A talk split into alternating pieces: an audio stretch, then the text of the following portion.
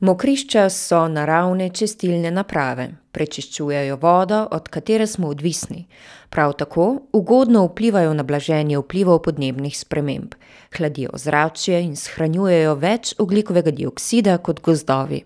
So najbolj ogrožen ekosistem, saj izginjajo trikrat hitreje kot gozdovi. Ob svetovnem dnevu mokrišč je mednarodni odbor Moja Mura Unzre Mur, ki združuje avstrijske, slovenske in hrvaške naravovarstvenike, organiziral pohod v biosfernem območju Mure. Več o dogajanju ob Muri v prispevku, ki sem ga pripravila Nika Škof. Pozdravljena Štajerska.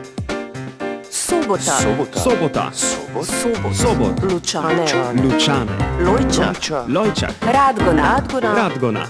Bad Radkersburg. Pozdravljena Štajerska.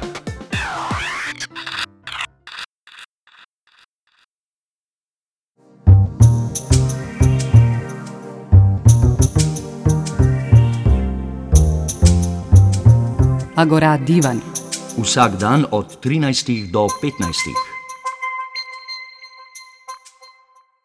Že petindvajseto leto zapored so se pohodniki odpravili na organizirani pohod ob reki Muri z namenom, da bi ob svetovnem dnevu mokrišč opozorili na pomen ohranjanja ekosistemov ob reki Muri. Stanka Dešnik je od samega začetka del organizacijske ekipe. Torej začelo se je že leta dva tisoč, ko je Društvo Tabrih iz Razkrižja začelo prvi pohod z zelo majhnim številom udeležencev, in s ciljem in namenom, da opozori javnost, tudi našo vlado v Sloveniji, da bi območje, poplavni svet reke Mure v Sloveniji pa potem kasneje tudi širše, zavarovala po Ramsarski konvenciji kot, mokrišče.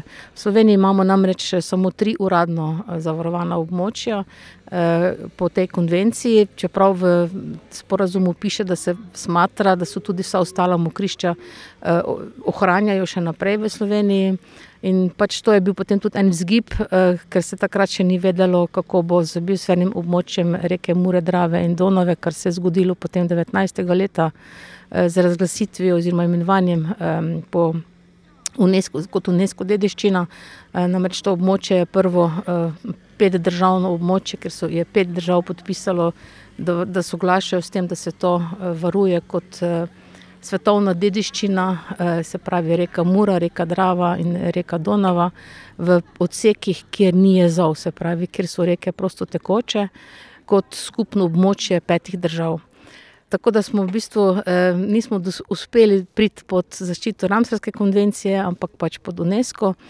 je pa še zmeraj želja ta, da se ti varstveni režimi, ki se vzpostavljajo zdaj tudi s projekti, Mura Natura, za, za Dravo, to, kar je bilo, v Sloveniji zdaj v preteklih letih, precej storjenega, da se, ta območja ohranjajo še naprej v nekem prvobitnem stanju oziroma da se izvajajo na tem območju tudi ukrepi, ki so za namenjeni revitalizaciji, se pravi obnovi mokrišč tam, kjer so bila ta bodisi ustavljena ali zagrajena ali pokvarjena ali kakorkoli spremenjena nazaj v neko naravno stanje. Organizacijo pohodov vsako leto prevzamejo prostovoljci iz ene izmed sodelujočih držav, Avstrije, Slovenije ali Hrvaške. Bernhard Wieser: Ja, heute sind die Österreicher dran. Österreichisches Moorschutzkomitee, gehören einige Organisationen dazu, aber im Speziellen macht das die Berg- und Naturwacht, Bad Radkersburg und der Blaurackenverein Live. Wir organisieren das vor Ort mit freiwilligen Helfern aus der Gegend hier. Also begonnen hat es in Slowenien, da haben wir noch nicht mitgemacht, aber seit 2005 sind wir regelmäßig dabei. Das heißt, heuer ist es die 19. Beteiligung unsererseits. Und inzwischen haben wir auch schon weite Teile der Grenzmur bis hinunter auch in das slowenisch-kroatische, ungarische Gebiet äh, erwandert und haben wirklich schöne Abschnitte gesehen. Und das wollen wir natürlich allen unseren Mitwanderern zeigen, wie schön die Mur ist und wie wichtig sie ist für uns. Um das geht es ja im Speziellen bei der Wanderung. Štirinajstkilometrsko pot, s katero so opozarjali na pomen mokrišč, je prehodilo okrog petsto ljudi iz treh držav. der heutige Streckenabschnitt, geht vom Liebmannsee bei Bad Radkersburg bis herauf nach Donnersdorf, heißt das hier, bei der Radbrücke, die hinüberführt auf die slowenische Seite. Apache ist auf der anderen Seite und wieder Retour.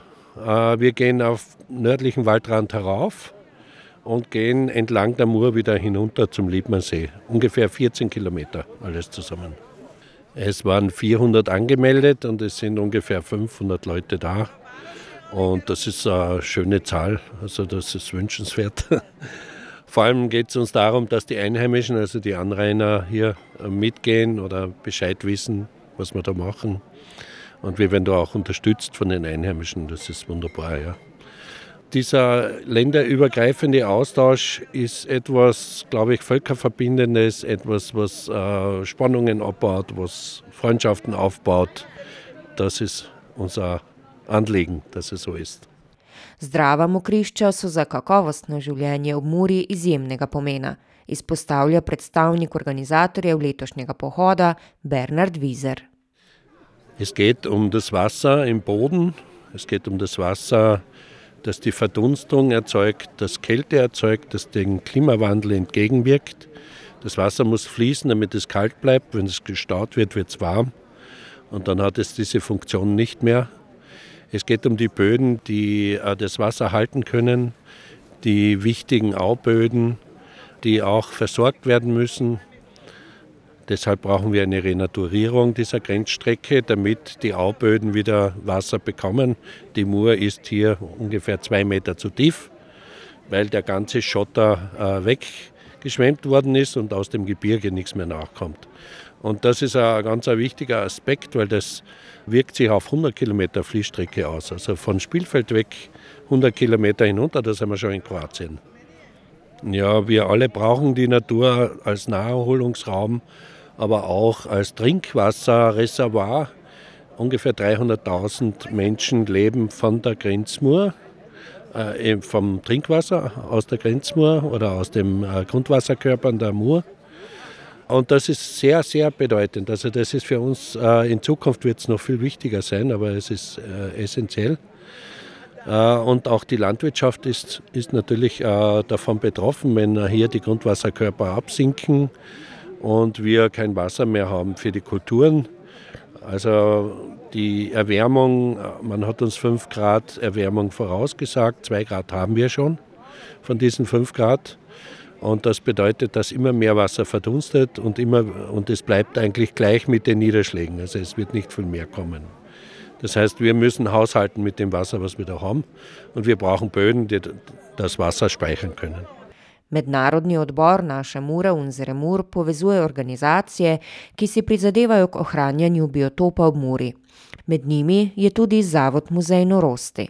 Direktorica zavoda Sonja Bezjak o pomenu pohoda ob svetovnem dnevu mokrišč pove: Predvsem bi um, rada rekla, da smo zelo veseli takih pohodov, zato ker nekako širšo javnost uh, ozaveščamo vsi skupaj o tem, kako pomembne so reke za območja, kjer ljudje živimo, ker veliko krat smo se seveda poselili ravno območja ob rekah. Danes smo se od rek na nek način oddaljili, mislimo, da so morda celo nek nebodiga treba, ki ogroža naša življenja, ampak v resnici je ravno nasprotno. Reke nam dajo življenje, ker so viri pitne vode, ne samo za uh, živelj, za biodiverziteto, ampak tudi za ljudi. Recimo ob Muri imamo številna vodna črpališča prav na nabrežjih reke Mure in smo te vode tukaj ljudje množično odvisni, zato moramo te vode spoštovati, ceniti in vodam dati njihovo pot, da tudi vode lahko živijo tako, kot uh, jim pritiče. In mislim, da je uh, res potrebno pohvaliti uh, organizatorje, ki že mislim, da 25 leto nekako skrbijo, da se ljudje množično zberemo na ta dan, ampak ta množičnost je tudi nekako. Bom rekla, dobro usmerjena v tem smislu, da so nas recimo organizatorji upozorili, da naj prinesemo s seboj menaške stekleničke za vodo, da skratka čim manj smeti uh, naredimo, da se organiziramo v vozne skupnosti. Mi smo se recimo pridružili društvu iz Ptuja, ki je organiziralo avtobus, da so nas pobrali, da nismo torej ločeno si organizirali vsak svoj avto in tako naprej. Skratka, zdi se mi, da s takimi aktivnostmi uh, organizatorji pomagajo širiti uh, dobre v bistvu pristope med ljudmi.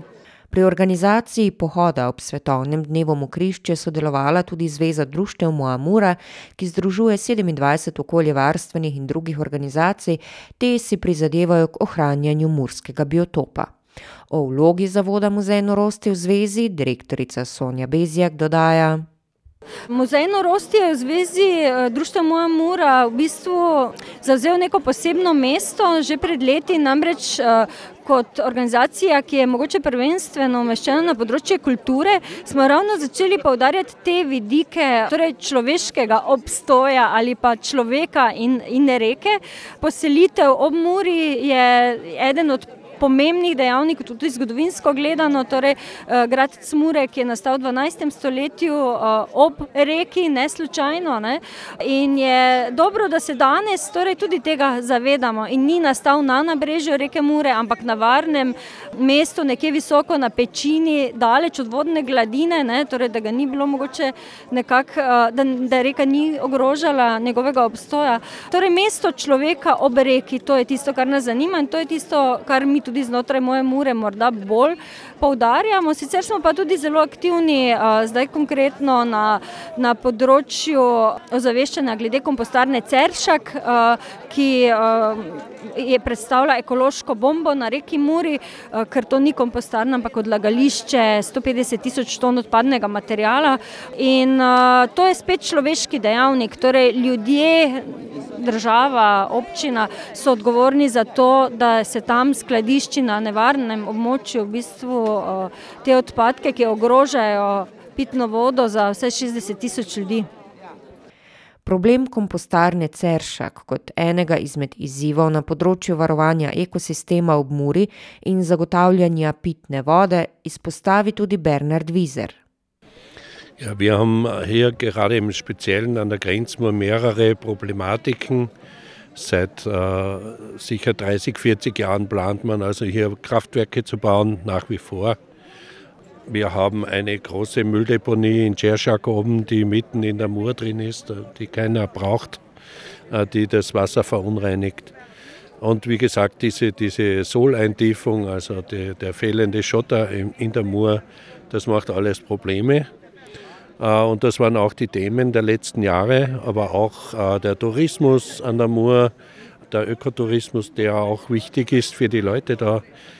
Wir haben es zusammengebracht, dass jetzt ein Biosphärengebiet entstanden ist, ein UNESCO-Schutzgebiet über fünf Staaten hinweg. Das ist etwas ganz Tolles, einzigartig auf dieser Welt.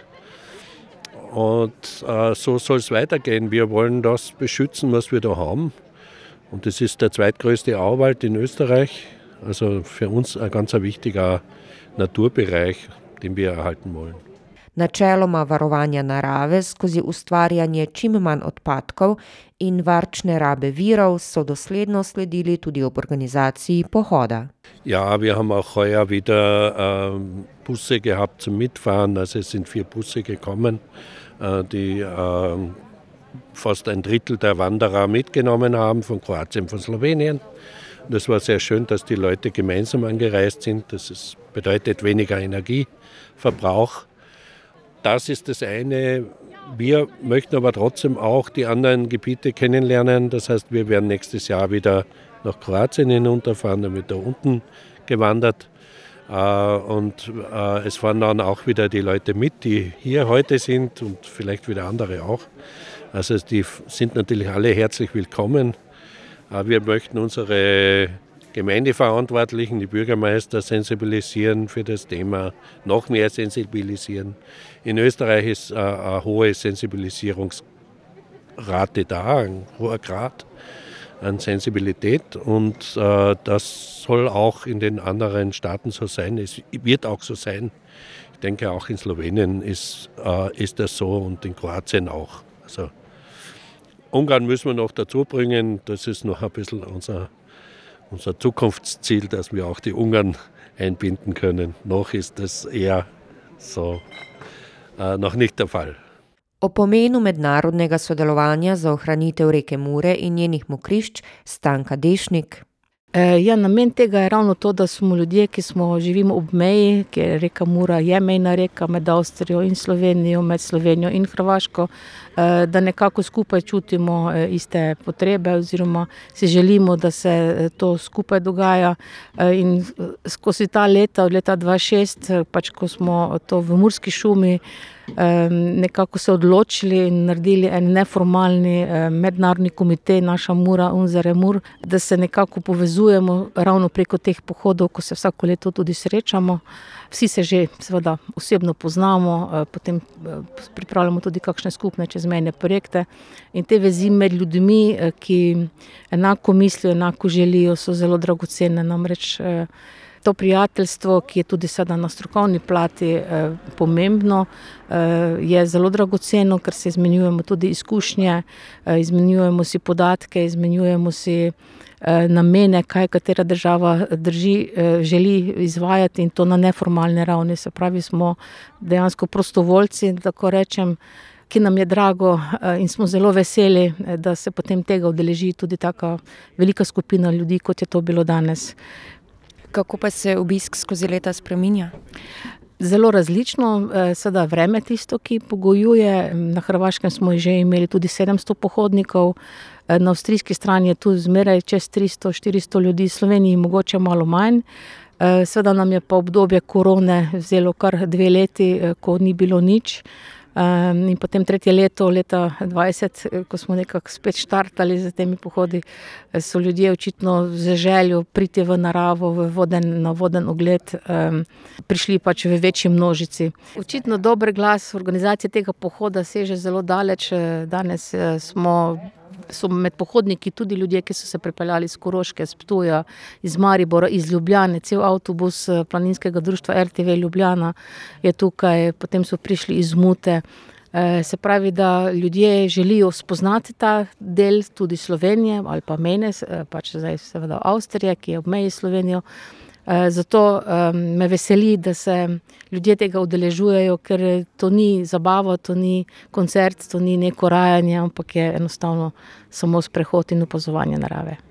Eh, res je, da narava ne mara eh, prevelikih skupin ljudi, zato ker je to motnja, ampak za živalski svet, predvsem, ker se pa ti pohodi izvajo res v februarju, ko še narava rečemo spi, je ta vpliv, ki ga pač ljudje povzročamo z hrupom, kadar to velika skupina hodi po logih, naprimer, toliko manjši in zato je to bolj dragoceno. Sedaj pa namen teh podov tudi ta, da se ljudje vsakodnevno, vsaj tisti, ki živijo ob Muri, ob Muri sprehajajo, opazujejo ptice, opazujejo eh, druge živalske vrste, seveda rastlinstvo, ki bo kmalo začelo eh, cveteti, prvi bodo zvončki oziroma so se že pojavili in potem vse eh, rastline, ki temu sledijo. Seveda pa veliko pozornost polagamo tudi na pojav invazivnih vrst, tiste, ki so pač nezaželene v tem območju, in se zgodi tudi, da prostovoljci pridejo na pomoč, eh, kadar jih je treba odstranjevati, ker je to več ali manj ročno delo, vse tu v, na avstrijski strani je ta primer. Res je, da je ta biotop oziroma habitat v Muri lansko leto doživel tudi veliko škodo, ki je povzročilo neurje, predvsem tukaj v tem delu, ker smo danes eh, vse do Radenec na naši strani. Eh, veliko dreves je podrtih, veliko je polomljenih, eh, ampak sem prepričana, da se bo narava kar hitro opomogla.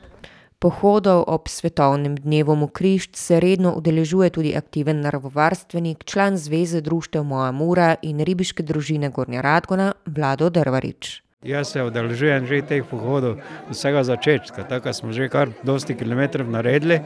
Je resno za pohvaliti teme eh, mednarodnega komiteja za Muro, ki organizira z nami, z Zvezo društev Moja Mura in Tabrihom seveda pohode. Eh, stalno je veliko ljudi. Eh, jaz se spomnim enega pohoda, ki smo ga imeli v Sloveniji, je bilo 350, ker smo ljudi, eh, ko smo mi bili organizator, tudi ribiška družina, v kateri sem članjeni. Drugače pa ljudje se premalo zavedamo, koliko so pomembna temu kriščani. Vse mokrišče smo seveda mi tudi pozidali ali pa smo kaj drugo naredili, sušili in to nam zdaj manjka. Ni mokrišče samo neko leglo komaro, pač pa je pomembno za našo pitno vodo, kot čistilna naprava, kot eh, gojišče raznih živali, raznih rastlin. Tako se premalo zavedamo, da so tam krišča zelo pomembna. Ne na zadnje, mokrišče daje hrano ljudem. E, zakaj pravim hrano? Hrano daje zato, zato ker imajo riževa polja v mokrišči. Ne? To se mi ne zavedamo, koliko je to pomembno, koliko ljudi se nahrani z tega riža. E, taka, za vse je dobro to in hočemo spomniti ljudi, da ja naj pustijo te mokrišča primere. Naj se poseljujejo, naseljujejo tam, kjer pač je prostor za to. Pohoda se je udeležila tudi županja občine Gornja Radgona Urška Malkotuš.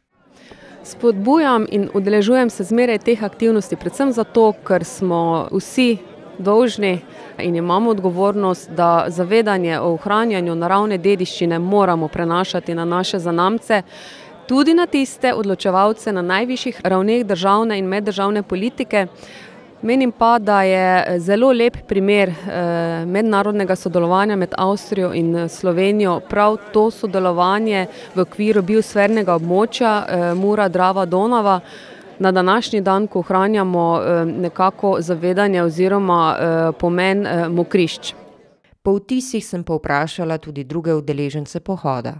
Das bedeutet uns sehr viel eben, auch auf die Feuchtgebiete, auf den Schutz der Feuchtgebiete aufmerksam zu machen. Und durch so eine Wanderung kann man Bewusstsein schaffen innerhalb der Bevölkerung, damit mehr solche Gebiete noch unter Schutz gestellt werden. Ja, ja das ist wichtig. Wir vom Berger Naturwacht sind ja in der Bevölkerung und müssen das Wissen eben weiterbringen. Und das ist eine sehr gute Gelegenheit, das zu zeigen, dass die, die Leute müssen das ja annehmen. Wenn nur die Politiker das wollen, dann bringt das nichts. Es müssen die Leute davon überzeugt sein, dass es eine gute Sache ist, dass da Tiere leben, dass da schöne Pflanzen sind. Gell? Und darum ist so eine Veranstaltung sehr wichtig. Der Naturschutz hört nicht an der Grenze auf. Und die Grenze ist ja praktisch zusammengewachsen. Er sagt, wenn man jetzt an der Grenze unterwegs ist, der einzige Unterschied ist noch, dass es meistens zwei Wanderwege gibt nebeneinander. Also das ist noch ein bisschen komisch, aber sonst glaube ich, ist es einfach für das weitere, für die, den Austausch untereinander sehr wichtig. Gott sei Dank kennen Tiere keine Grenzen und auch Pflanzen nicht, gell? die kennen nur wir Menschen. Mi smo vedno veseli multi, večkulturnosti. Vedno je lepo, če se več ljudi zbere za isti cilj. Tukaj smo z družino, prihajamo iz Maribora, mož dela na RTV-ju in RTV um, organizira izlet, pa smo se priključili izletu. Absolutno je pomembno, mura je čudovita in treba jo ohranjati in pokrajino okrog mure in muro samo. Veselim se hoje, ker danes preveč sedimo in potem je fajn hoditi. Um das Bewusstsein vom Naturschutz wieder aufrechtzuerhalten und in Erinnerung zu halten. Ja, dass wir da uns ein bisschen erkundigen können, wie es mit der Natur so vor sich geht. Und vielleicht sehen wir irgendetwas noch vom Biber. Ja, ob, man, ob man einen Biber gesehen haben, weiß ich nicht. Aber es ist schon interessant, eine geführte Wanderung. Ne? Und wir sind da unten noch nie selber gegangen. Ne? Deswegen gehen wir mit. Ne? Vielen ist dann nicht bewusst, wenn uns die Feuchtgebiete verloren gehen, dass es äh, auch für die umliegenden äh, Flächen immer schwieriger wird, dann äh, Feuchtigkeit zu halten. Ne? Nein, es, ist schon, es ist schon ganz wichtig, äh, die Feuchtgebiete zu erhalten. Ne? Ja, dass halt nicht alles zerstört wird, dieses Feuchtgebiet, weil es wird sowieso viel zerstört schon durch die Landwirtschaft, dass das halt erhalten bleiben soll. Ne? Das Bewusstsein für den Naturschutz und für die Feuchtgebiete wieder zu wecken. Ja, jaz prihajam z Goričkega, z Domanjševec. Udeležila sem se pa zaradi tega, ker že šesto leto hodim, tu na tej strani, v, na avstrijski strani pa še nisem bila. Je zelo v redu, zato ker bila sem že prejšnjo leto na Hrvaškem, pa me mura zanima, ne? mi je lepo ob morju, zmeraj nekaj novega doživeš. Ne? Okrog 500 pohodnikov iz Avstrije, Slovenije in Hrvaške je prehodilo 14 km dolgo pot ob Muri, da bi ozaveščali o pomenu mokrišč ob svetovnem dnevu mokrišč. Stanka Dešnik, ki je že od samega začetka, pred 25 leti v ožji organizacijski ekipi tradicionalnih pohodov, še enkrat izpostavi pomen ohranjanja mokrišč. Ja, mokrišča so tista zibelka, kjer se v bistvu, kot pravimo, voda je vir življenja, vse življenje tudi začne. So prečiščevalci vsega, kar pač pride po zraku, s padavinami, kar priteče.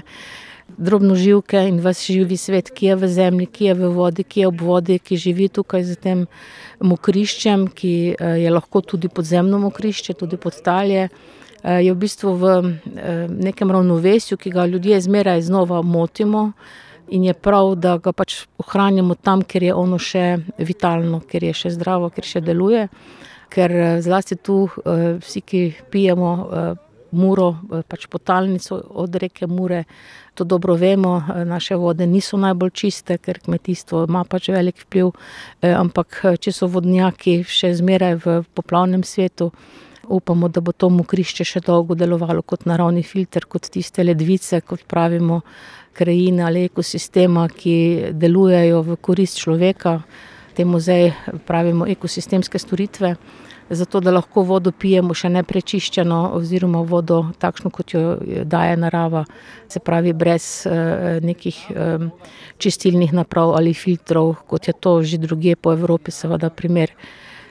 zato si želimo, da pač ta svet ob Muri čim bolj ostane naraven, da je čim bolj delujoč v tem smislu, ker je to edina, edino jamstvo, da bodo tudi zanamci še imeli vodo, ki bo postala očitno v prihodnje zelo dragocena dobrina. Vsak izmed nas lahko prispeva k temu, da ohranjamo okolje in naravo. Bernard Wieser zaključi z nekaj namigi o tem, kako lahko prispevamo sami. Also ich glaube, das Wichtigste ist, dass jeder äh, sein Leben reflektiert, dass er nachdenkt über das, was er tut. Energie sparen, dann brauchen wir nicht so viele Kraftwerke. Das ist äh, die Nummer eins. Man muss nicht 100.000 Elektrogeräte haben und äh, grenzenlos Lichter brennen lassen und was weiß ich, was noch. Äh, jeden, jeden Schritt, den man energetisch macht, sollte man überdenken.